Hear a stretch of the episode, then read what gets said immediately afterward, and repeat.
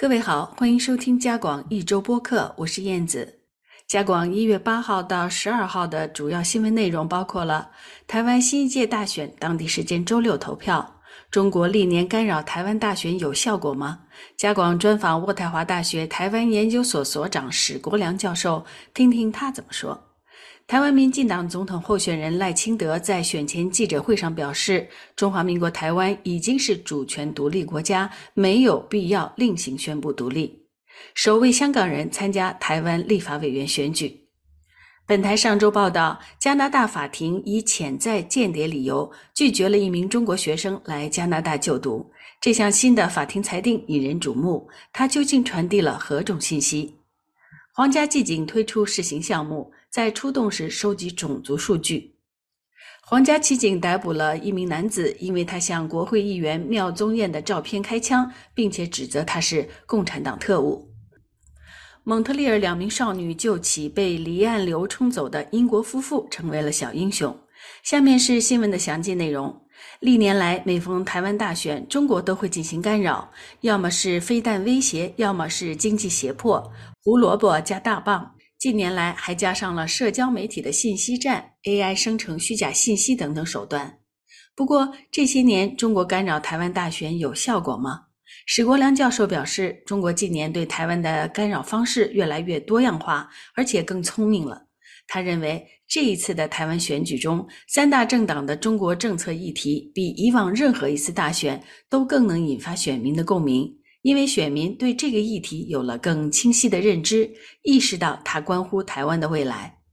这很大程度上源自于近年来国际环境的变化，比如美中关系和美台关系的变化，国安法实施给香港带来的巨大改变等，以及中国政府的执政者习近平在台湾问题上态度更加直接，这令台湾民众有了更强的紧迫感。不过，中国过去多次干扰台湾大选，结果似乎未如理想。因为民调中认同自己是台湾人的比例明显增加，而认同自己是中国人的比例不断下降。根据2023年的一项民调，在台湾认同自己是台湾人的比例高达78%，而这个数字在1991年仅为13.5%。认同自己是中国人的比例目前仅为7.7%。认同自己既是台湾人又是中国人的比例为百分之九点一，而这个数字在一九九一年是百分之七十三点一。史国良教授还认为，台湾选民非常成熟，每一次选举他们一定会把两岸关系放在心里。但是投给哪个政党，两岸关系并不是投票给谁的唯一原因。比如今年选举中，住房问题、物价指数、生活成本都是大选的重要议题。民生问题是候选人，尤其是立法委员候选人竞选活动中琢磨最多的议题。本周竞选中，台湾民进党总统候选人赖清德在选前的记者会上再次重申了他的两岸关系主张。他说：“和平靠的是实力，而非侵略者的善意。西藏、新疆和香港就是最好的例子。”他又指，假如中国支持谁，谁就当选，那台湾的民主就荡然无存，是在选特首，就和香港一样。同时，针对当选后是否会宣布独立，赖清德表示，中华民国台湾已经是主权独立国家，没有必要另行宣布独立。在台湾居住的香港人这次也积极参与政治宣传投票。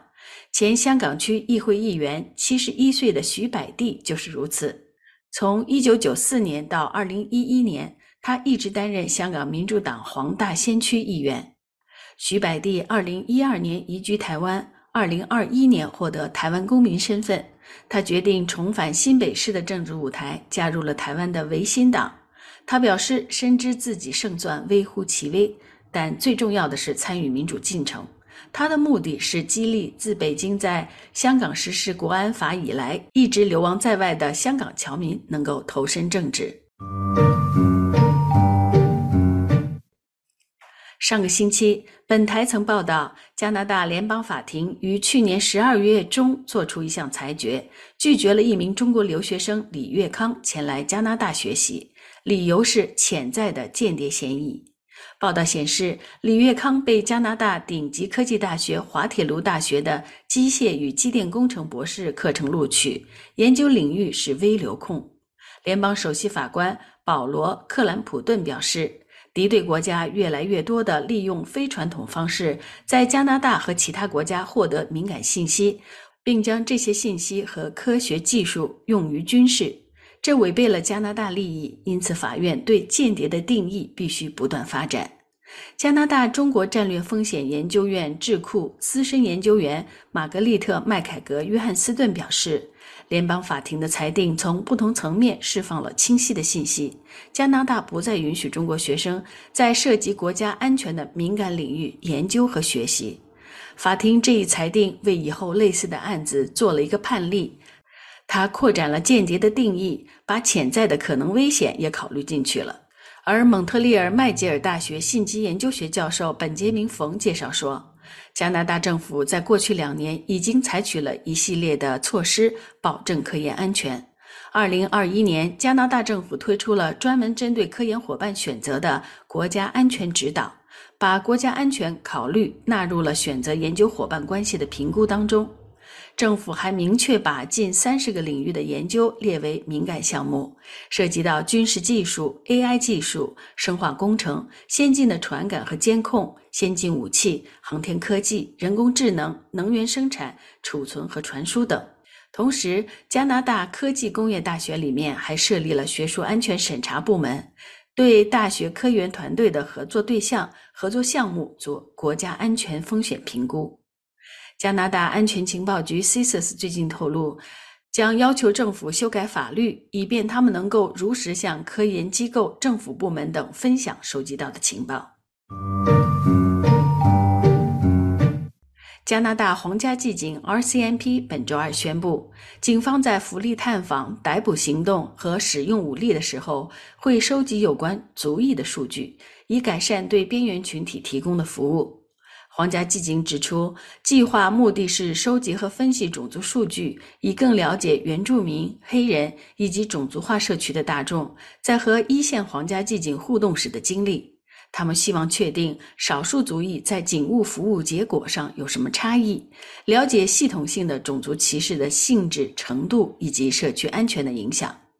皇家骑警专员杜海还表示。启动种族数据收集工作，不是为了相互指责，而是为了改进我们的政策做法和培训，为员工提供更加的支持。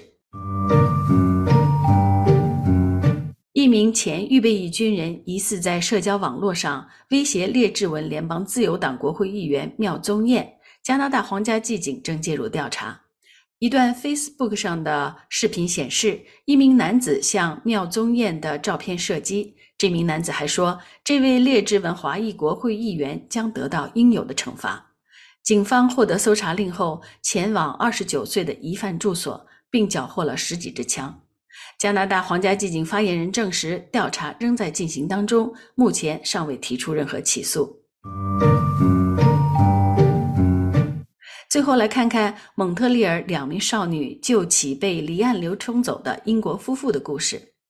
上周三，十三岁的佐伊和他十四岁的朋友艾玛正在巴巴多斯的海滩上冲浪，忽然听到远处传来了微弱的呼救声。呼救者是来自英国伦敦的一对老夫妇斯通夫妇。当时海滩上并没有救生员，两名少女于是前往施救。他们把溺水的夫妇放在自己的冲浪板上。再把冲浪板上的绳子系在自己的脚腕上，与海岸平行游泳，最终把两人带上了岸。佐伊表示自己当时非常害怕，但还是专注于把两人救上了岸。斯通夫妇对两位少女十分感谢。目前，两位少女已经回到了蒙特利尔，并且受到了英雄般的欢迎。感谢收听今天的加广播客，我们下周再会。